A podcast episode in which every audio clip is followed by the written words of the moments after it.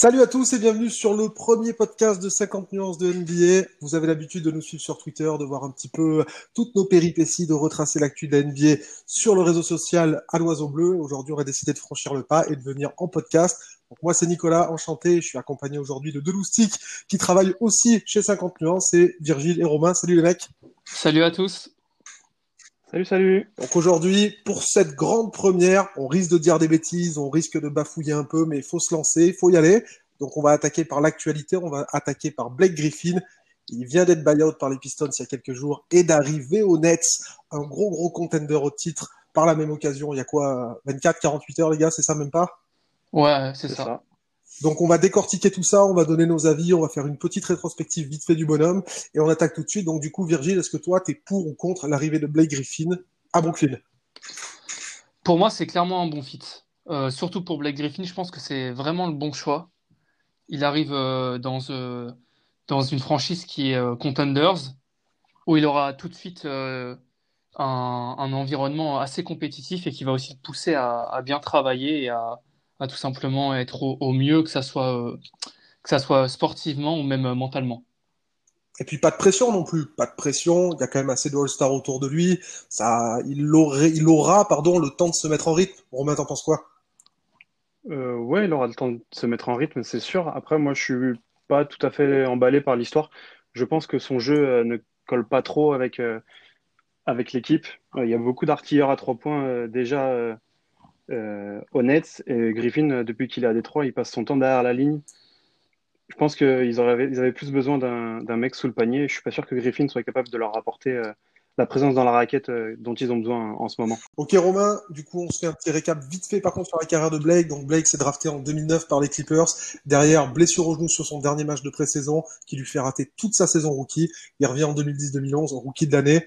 Ça avait fait débat à l'époque, mais dans la carrière de Blake, il y a eu deux étapes. C'est cette période Clippers où c'est je bombarde majoritairement à l'intérieur, et après une fois qu'il est arrivé à Détroit, faute aussi aux blessures, c'est je shoot majoritairement à l'extérieur. Donc est-ce qu'il va arriver à trouver une place dans cet effectif à jouer mid-range, Virgile, d'après toi? Euh, bah, C'est vrai que c'est. Pour le coup, je suis assez pessimiste là-dessus parce que c'est un joueur qui avait aussi besoin de la balle, mine de à Détroit, quand il fait euh, sa, saison, sa seule saison complète à Détroit. C'est un joueur, faut oublier que Blake Griffin, ça reste quand même un. Même s'il jouait énormément à l'intérieur, il avait beaucoup la balle, il tournait toujours avec 4-5 euh, passes D par match. C'est un joueur qui avait besoin de la balle, il l'aura pas à Détroit, et donc effectivement, il va devoir se concentrer uniquement sur son jeu à 3 points, a priori. Et même s'il l'a travaillé au cours de sa carrière, c'est pas un shooter régulier. Et c'est là-dessus que je me fais beaucoup de soucis, surtout que bah, il a plus ce physique qui lui permettait d'être ultra utile et qui correspond à mon avis à ce que, ce que doivent rechercher les Nets. Donc je le vois mal se fondre dans le, dans le décor et dans la tactique euh, des Nets euh, cette saison. Et surtout, comme je le disais euh, précédemment, c'est vrai qu'au Nets, il y a suffisamment de matière pour tirer à l'extérieur. A déjà Kevin Durant, il y a potentiellement l'un des meilleurs attaquants à, ses côtés avec James Harden qui aime beaucoup tirer à trois points. Kyrie Irving a un shoot assez solide. Puis derrière, il y a encore Joe Harris. Je pense que ça fait quand même pas mal de monde de, pour artiller derrière la ligne. Je pense pas que Blake soit utilisé là-dessus. Ah, c'est sûr que si on est à moins 2 à 2 secondes de la fin, c'est pas Griffin qui va rentrer et sauver le match. Après, bon, on verra les, les systèmes de Steve Nash. Mais euh, en tout cas, il retrouve aussi une belle connaissance euh, à Brooklyn. Est-ce que pour vous, bah, le fait de le réassocier à DeAndre Jordan, c'est un coup market Ça peut vraiment avoir une plus-value?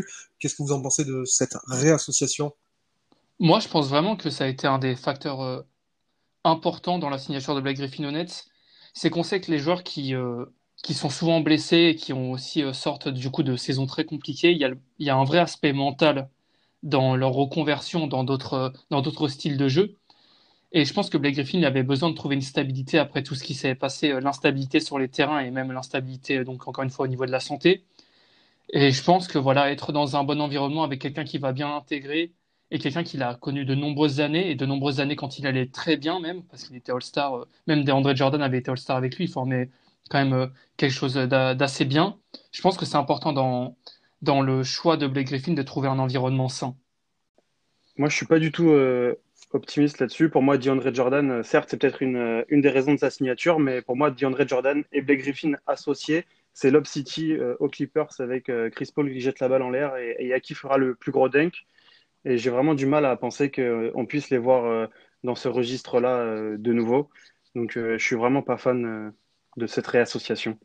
Ok, donc DeAndre Jordan, Blake Griffin, mitigé. On va quand même, par contre, s'accorder. C'est vrai que le départ de Blake de Détroit, c'était une évidence. La page était tournée, il n'avait plus rien à y faire. Est-ce que pour vous, bah, du coup, c'est un départ logique? On est d'accord? On est unanime là-dessus? Oui, je pense Oui, que. tout à fait. Ouais, il n'y a pas, y a pas vraiment de débat euh, sur le fait qu'il devait partir. Ok, et donc est-ce que pour vous, il y avait un meilleur fit envisageable pour Blake Griffin que les Nets, ou c'est vraiment euh, là où il devait être? Euh, bah, s'il finit pas, euh, si c'est pas sa dernière saison, ce que je ne pense pas être, pour moi c'était le bon fit parce qu'il va être contenders, il va avoir euh, six mois pour, pour aller prendre une bague et ensuite aller dans une autre équipe peut-être avec un plus gros rôle. Hum, Moi, j'espère personnellement qu'il retournera aux Clippers pour sa fin de, carrière, mais je pense pas que sa fin de carrière, ça soit euh, l'année prochaine ou même dans deux ans. Je pense que s'il réussit à, à bien travailler, et ça a l'air d'être un bosseur, je pense qu'il peut avoir encore un rôle pendant quelques années en NBA, et donc que ce choix de six mois d'aller aux Nets dans une équipe qui est ultra favorite, ou qui fait partie en tout cas des grands, grands favoris, je pense que c'est un bon choix et je pense que c'est le bon fit sur six mois. Ok, parce qu'on parlait Alors de quoi d'autre aussi? Il y avait quoi? Il y avait les Clippers, il y avait les Warriors, les Blazers, les Celtics. les Blazers, les Celtics aussi, ouais. Voilà. Mais euh, Romain, ton avis? moi, je pense que avant de, de rechercher une bague, euh, parce que on est tous unanimes pour dire que c'est ce après quoi il court euh, là tout de suite, euh, je serais peut-être allé essayer de me refaire une santé du côté notamment des Blazers, parce que quand je vois ce qu'ils ont réussi à faire de Carmelo Anthony, qu'on pensait tous perdu pour le basket après euh, ses euh, saisons à, à Oklahoma et, et aux Rockets, je me dis qu'il y avait peut-être quelque chose à faire, euh, se redonner l'envie de jouer au basket, premièrement, et après peut-être à la fin de la saison, éventuellement, euh, après avoir fait des bonnes perfs euh, euh, aux Blazers, euh, peut-être euh, aller vraiment dans une équipe qui joue euh, clairement le titre. Ouais, je, Je pense que c'était peut-être le mieux à faire. je te rejoins là-dessus, Romain, dans le sens où s'il n'avait pas été honnête, pour moi, le, les autres deux meilleures destinations, c'était un environnement très sain dans une franchise euh, stable. Donc, euh, soit les Blazers, comme tu l'as dit, ils ont réussi à réinventer euh, Carmelo Anthony et à lui, à lui faire retrouver en tout cas une, on va dire une seconde jeunesse quand on voit ce qu'il arrive à faire même encore cette saison euh, à certains, certains moments. Ou sinon, pourquoi pas même les Warriors. Encore une fois, c'est une franchise assez, assez saine, bien organisée. Il fallait que Blake Griffin, il faut que Blake Griffin en tout cas retrouve quelque chose de, de stable.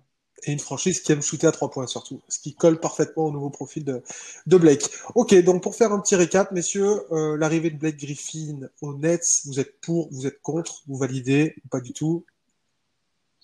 Moi, j'aurais tendance à valider pour euh, le joueur, pour Blake Griffin, un peu moins pour euh, la logique des Nets de le signer.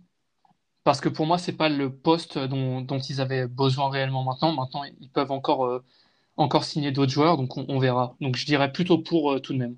Un pour, Moi, je valide euh, ni pour l'un ni pour l'autre. Euh, pour moi, les Nets, dans le recrutement, ils, ils manquent de cohérence. Euh, envoyer Jarrett Allen à Cleveland pour, récupérer Harden et puis signer un, un poste 4 derrière, je trouve que c'est pas, pas très intelligent. Ce n'est que mon avis.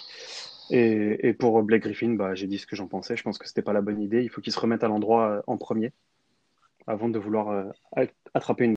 Ok, merci les mecs. En tout cas, que ce soit une bonne ou une mauvaise idée, Blake Griffin, ça n'a pas coûté très cher. C'est 1,2 million pour ces six prochains mois. C'est fini pour nous. Ce fut un plaisir, un plaisir vraiment de faire ce premier podcast. On, ex- on espère, pardon, que ça vous a plu. On a, voilà, la voix qui, qui bégaye un peu, on tremble un peu. C'est la première. On va s'améliorer au fur et à mesure du temps. En tout cas, c'était vraiment un plaisir. N'hésitez pas à nous donner vos avis sur Twitter, sur le arroba 50 nuances de NBA. On vous embrasse et vive les Nets. Salut les gars. Salut! Salut, salut!